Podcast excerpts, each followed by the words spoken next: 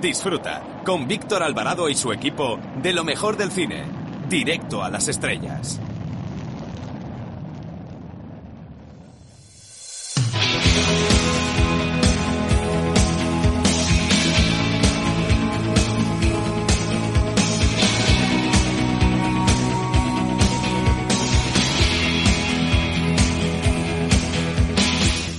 Hola, ¿qué tal amigos? Les saluda Eduardo Verástegui y aprovecho esta oportunidad para mandarles un fuerte abrazo y sobre todo para felicitar a nuestros amigos del programa Directo a las Estrellas. Gracias por su apoyo.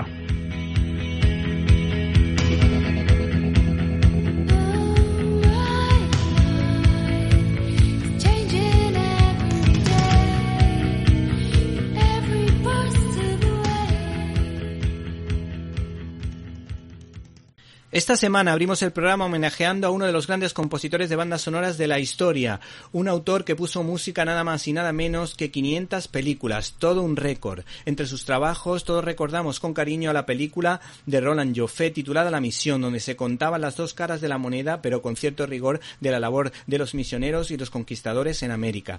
Esperemos que no sea quemada en Estados Unidos. Una banda sonora muy rica, repleta de variantes y que todavía se utiliza en sintonías o para sintonías en indistintos programas de radio. También es recordado por la trilogía del dólar de Sergio Leone. ¿Se acuerdan ustedes de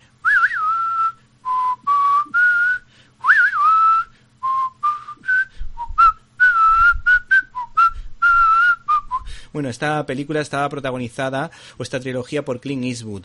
Eh, las melodías eran muy originales, sugerentes e inolvidables. La lista de este compositor es interminable. Le puso música a Cinema Paradiso, a Érase una vez América, a Escarlata y Negro. Y también le puso la melodía a una de mis pelis favoritas de gángster, Los Intocables de Elliot Ness, protagonizada por Sean Connery y Kevin Costner que descanse en paz el ganador de varios Oscar y el próximo príncipe de Asturias de las artes junto a John Williams.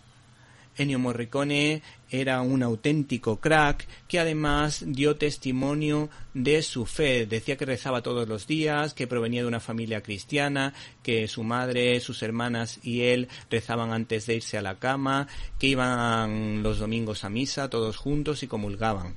También se identifica como una persona honesta, altruista, respetuosa de Dios y del prójimo.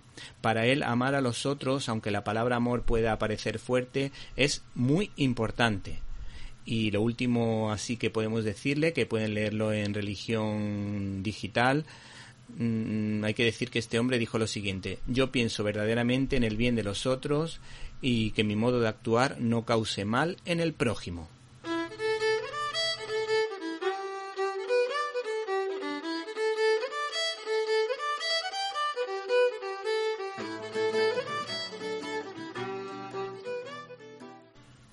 Bienvenidos a una nueva edición de Directo a las Estrellas, tu programa de cine, y en una semana marcada por el caso Dina y por los rebrotes del coronavirus de Simón montado en una motocicleta, nosotros dejamos la política a un lado para hablarles de los estrenos de la semana destacando la película Unplanet, una película provida que ha sido número 4 en la taquilla española, pero la segunda más vista por número de copias, una película realmente recomendable y que ha estado prohibida durante años. No pueden perderse Unplanet. Y tampoco pueden perderse, por supuesto, la firma de Jaime Pérez Laporta, que siempre nos sorprende con sus agudas reflexiones.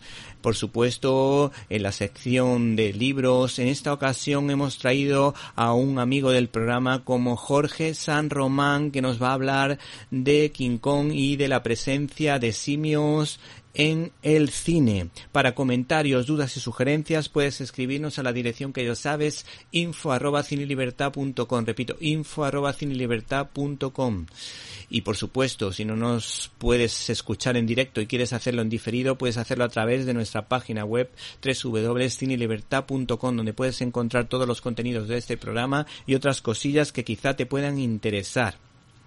Así que no te olvides de www.cinelibertad.com. Hemos recibido un correo electrónico de Luis Blanco que nos recomienda una película con valores de Boscofil que se titula Corre como una chica. Por último, para comentarios, dudas y sugerencias, info arroba cinelibertad.com. Comenzamos.